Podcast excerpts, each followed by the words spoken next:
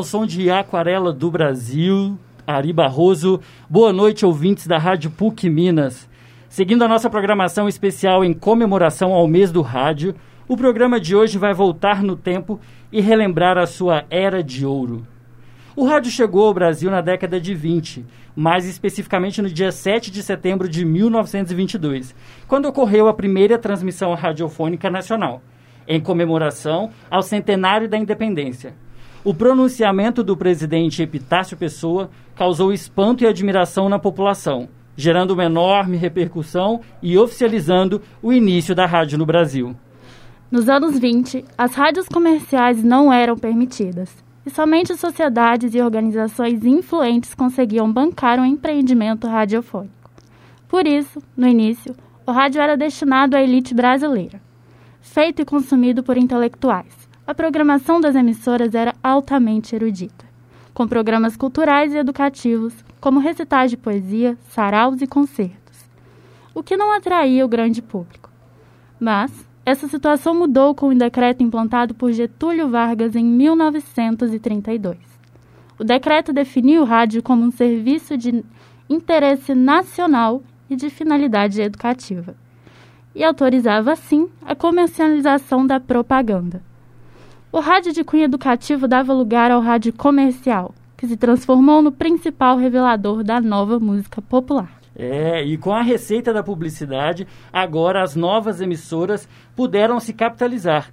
E assim se intensificou a disputa pela audiência. Visando aumentar o seu público, as emissoras diversificaram a sua programação, que agora contava com música, notícias, eventos esportivos e radionovelas. Essa expansão das transmissões, junto com a queda dos preços dos aparelhos, difundiu o rádio no Brasil dando início à sua era dourada.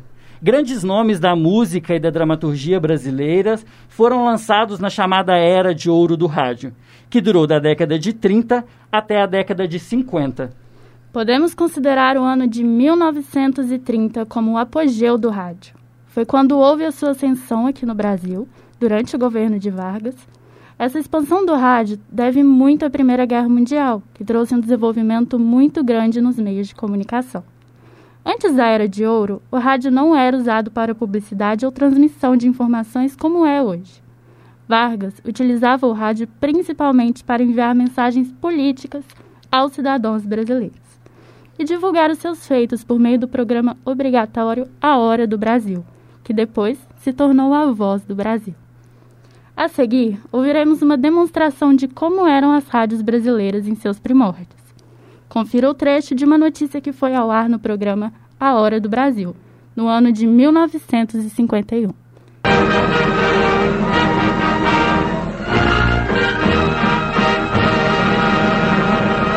A Agência Nacional, dentro do programa estabelecido pelo presidente Getúlio Vargas, inaugura seu novo programa de intercâmbio continental intitulado A Voz do Brasil Chamando América. Ao ato, comparecem embaixadores e ministros plenipotenciários das nações do Novo Mundo e ainda os embaixadores de Portugal e Espanha.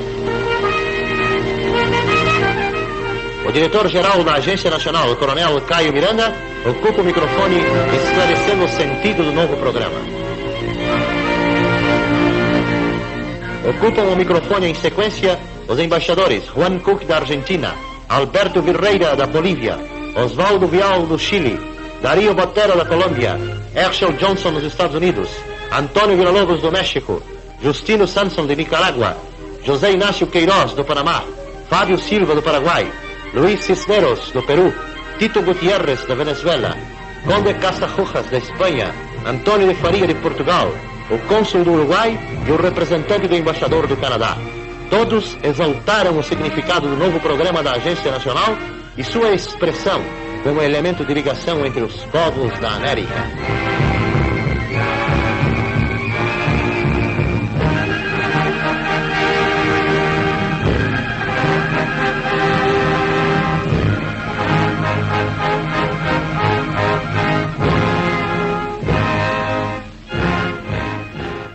Nessa época, as principais emissoras que se destacaram no período foram a Rádio Bandeirantes, Record, Tupi, em São Paulo, Mairink Veiga e Rádio Tamoio, no Rio de Janeiro, e a Rádio Jornal do Comércio de Recife, sendo a Rádio Nacional do Rio de Janeiro o maior sucesso dos anos 40 e 50. Na programação, a música era o grande destaque. As grandes emissoras possuíam orquestras próprias e tinham cantores exclusivos. As apresentações aconteciam nas emissoras de rádio, ao vivo e com a presença de auditório. Naquela época, um cantor se apresentar na Rádio Nacional do Rio de Janeiro ou na Rádio Tupi era sinônimo de alcançar milhares de ouvintes e vender discos por todo o país. A era de ouro do rádio foi a responsável por lançar vários artistas por meio de shows de calouros e concursos como o Rei da Voz e Rainha do Rádio, o que causava uma repercussão impressionante, fazendo com que o público lotasse os auditórios para ver seu ídolo de perto. Nessa época, os brasileiros puderam conhecer artistas incríveis como Orlando Silva, Dalva de Oliveira e Ari Barroso, que encantavam com a música popular brasileira. Dalva de Oliveira ficou bastante conhecida nessa época como a rainha da voz e o rouxinol do Brasil. Foi casada com Erivelto Martins, com quem dividiu os palcos junto com Francisco Sena, e os três compunham um trio de ouro. Vamos ouvir agora um trecho de uma canção interpretada por esse trio, que ficou tão famoso nas rádios brasileiras. Com vocês, Luzes da Ribalta vidas que se acabam a sorrir.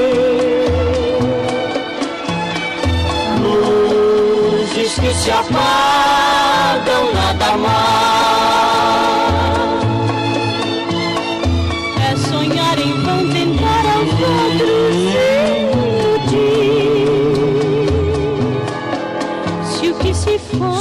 Se foi, pra nós não voltará não voltará jamais.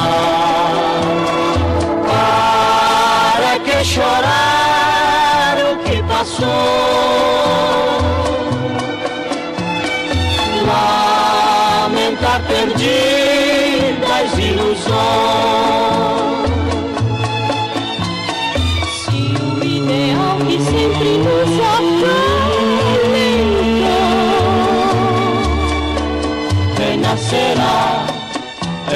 Outros corações. Uma curiosidade bem interessante sobre a Dalva e sua carreira é que ela chegou a se apresentar na Argentina, isso em 1951, e em 53 se apresentou para a Rainha Elizabeth II, na Inglaterra, onde recebeu vários elogios. Com toda certeza, suas músicas encantaram, embora muitas das vezes elas fossem sofridas e melancólicas. Jari Barroso foi um compositor brasileiro, autor de Aquarela do Brasil, música que consolidou o estilo samba exaltação. Com versos ufanistas que ajudou a levar o gênero samba à categoria de símbolo musical nacional. Foi em uma noite chuvosa de 1939 que Ari Barroso resolveu fazer uma música cheia de inovações. E meia hora depois, a letra e a música já estavam prontas. A música, que exaltava o bom e o belo do Brasil, foi levada para uma peça de Edmundo Lis, porém passou despercebida. A canção voltou ao Teatro de Oex, em Balangandãs, de Henrique Pongetti, interpretada por Cândido Botelho. Dessa vez, foi muito bem recebida pelo público.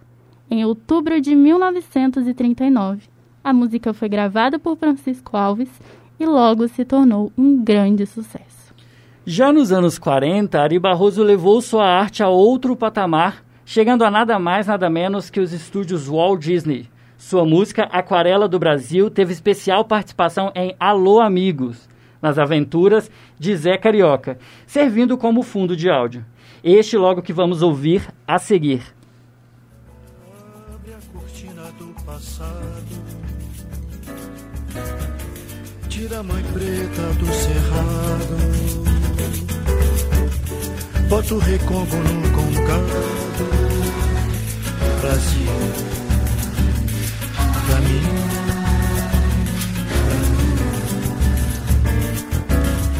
Deixa cantar de novo o trovador. A merencória luz da lua. Toda a canção do meu amor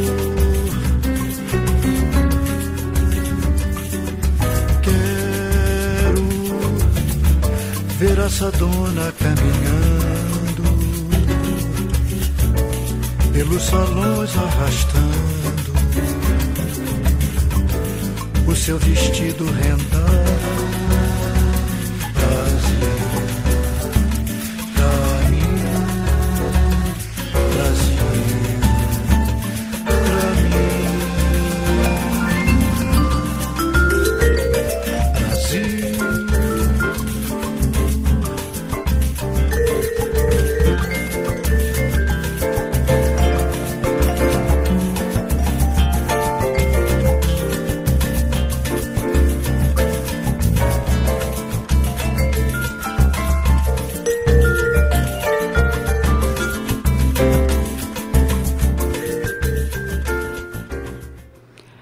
Barroso faleceu no Rio de Janeiro, no dia 9 de fevereiro de 1964, em consequência de uma pneumonia, em um domingo de carnaval, justamente no dia em que a escola de samba, de samba Império Serrano lhe prestava uma homenagem com o enredo Aquarela do Brasil. Em 2008, a Academia Brasileira de Letras incluiu a música entre as 17 composições inquestionáveis do cancioneiro brasileiro. Agora nós vamos falar de Orlando Silva. E é claro que nós não podemos deixar de falar do, do, grandioso Orlando Silva. Nascido em 3 de outubro de 1915 no bairro do Engenho de Dentro, no Rio de Janeiro, filho de uma família pobre, adorava ouvir discos na casa da vizinha e costumava subir em uma moreira para imitar Francisco Alves, principal cantor de rádio da época e considerado o rei da voz. Antes de se tornar cantor, Orlando foi sapateiro, vendedor de tecidos, mensageiro e office boy. Aos 16 anos, quando caiu de um bonde em movimento, teve que amputar os dois dedos do pé. Em razão do acidente, Orlando foi trabalhar como cobrador de ônibus, já que podia ficar sentado durante o expediente.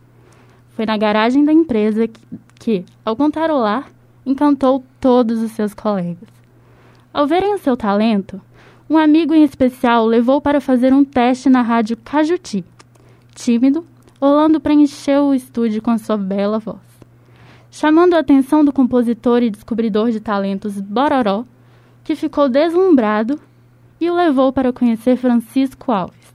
Assim, aos 18 anos, Orlando Silva teve a sua estreia como cantor profissional, em 23 de junho de 1934, com a música Mimi de Silvio Caldas. Em 1937, Orlando Silva já era uma das maiores estrelas da RCA Victor, que tinha no elenco artistas como Carmen Miranda, Silvio Caldas e Chico Alves, e uma das principais atrações da Rádio Nacional. O sucesso de Orlando foi tanto que, durante uma apresentação no centro de São Paulo, quase foi literalmente morto por seus fãs. Fato este que gerou o apelido pelo qual Orlando Silva ficaria conhecido, o cantor das multidões. Naquela época, gravou faixas de sucesso como Lábios que Beijei e Carinhoso, que se tornou uma espécie de hino do romantismo brasileiro. Aproveitando o embalo romântico, vamos ouvir agora um trechinho de Lábios que Beijei.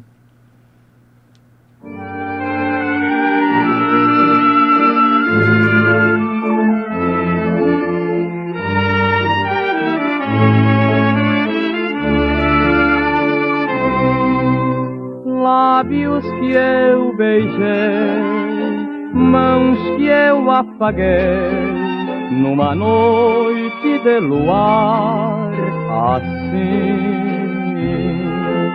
O mar na solidão bramia e o vento a soluçar pedia que fosse sincera para mim nada tu ouviste e logo partiste para os braços de outro amor.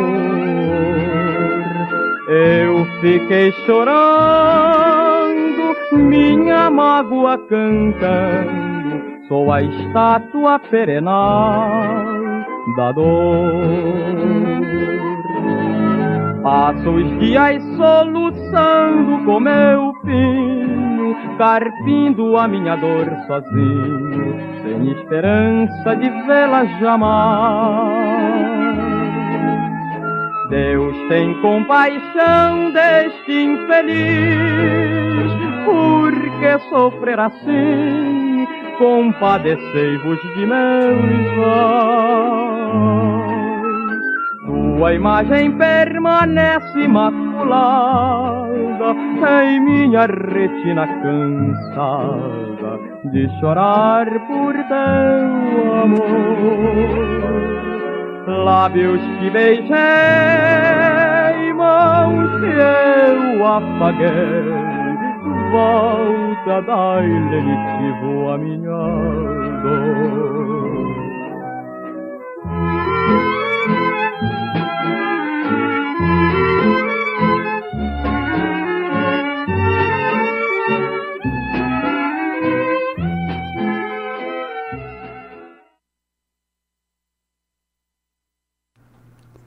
Carreira de Orlando Silva, no entanto, não durou muito.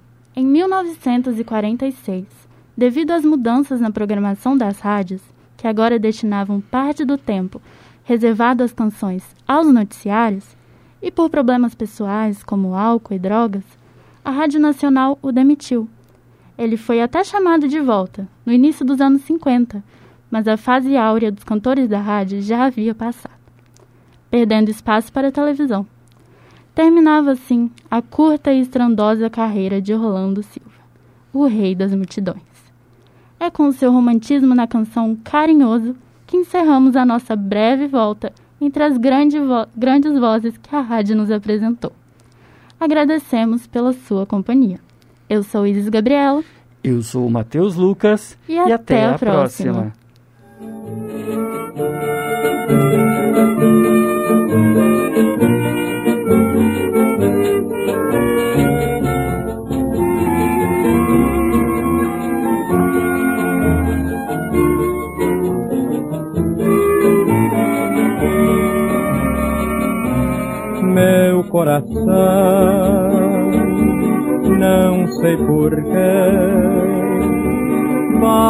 Feliz quando vê e os meus olhos ficam sorrindo e pelas ruas vão te seguindo, mas mesmo assim de mim. Ai, se tu soubesses como eu sou tão carinhoso e muito, muito que te quero. E como é sincero meu amor, eu sei que tu não fugirias mais de mim. Vem, vem, vem.